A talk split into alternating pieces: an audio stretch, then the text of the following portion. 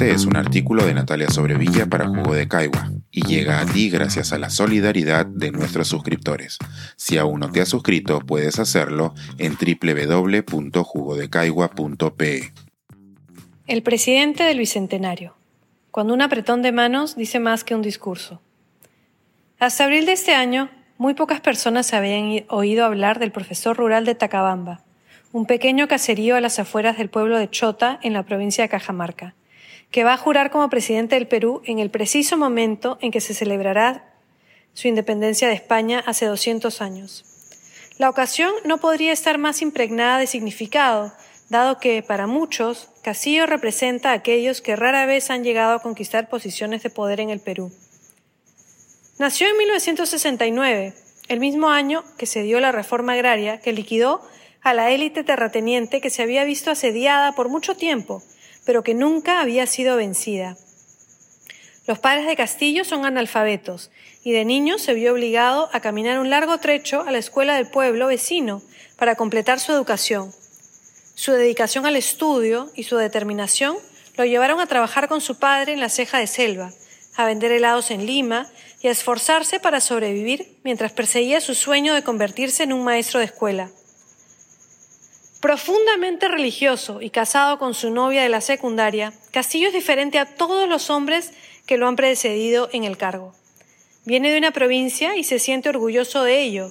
Nunca ha tenido un cargo público, ni ha trabajado para el gobierno, ni ha sido miembro de las Fuerzas Armadas, a pesar de que en su juventud participó en las rondas campesinas durante la insurgencia de Sendero Luminoso en la década de los 80.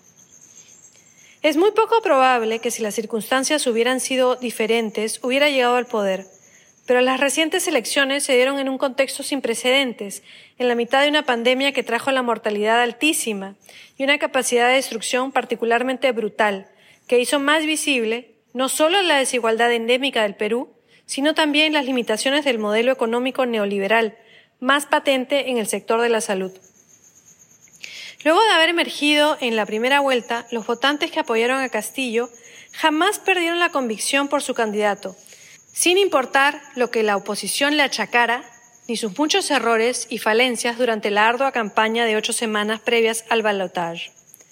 Poco les importó que repetidamente se le acusara de ser comunista, de querer convertir el Perú en una nueva versión trasnochada de Venezuela o Cuba, y de ser un improvisado, el discurso extremadamente racista que acompañó lo que se decía de él no hizo más que convencer a sus seguidores que él era uno de ellos, uno de los millones de peruanos que buscan superarse, pero que a menudo no son tratados como iguales.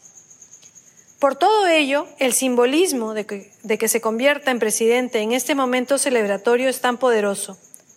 Castillo entiende la importancia de los gestos y los símbolos y tiene una profunda capacidad de movilizarlos.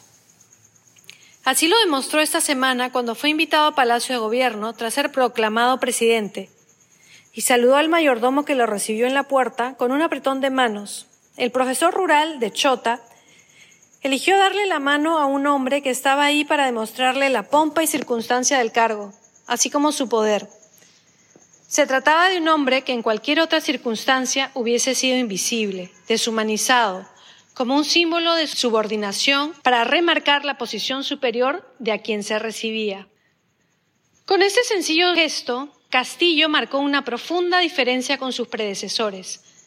Aún no sabemos qué forma tendrá su gabinete, o si podrá gobernar o implementar los cambios que desea ver en el Perú, pero sí sabemos que ha llegado a la presidencia para representar a una mayoría silenciosa que por mucho tiempo, posiblemente los últimos 200 años, no se ha sentido visible o reconocida.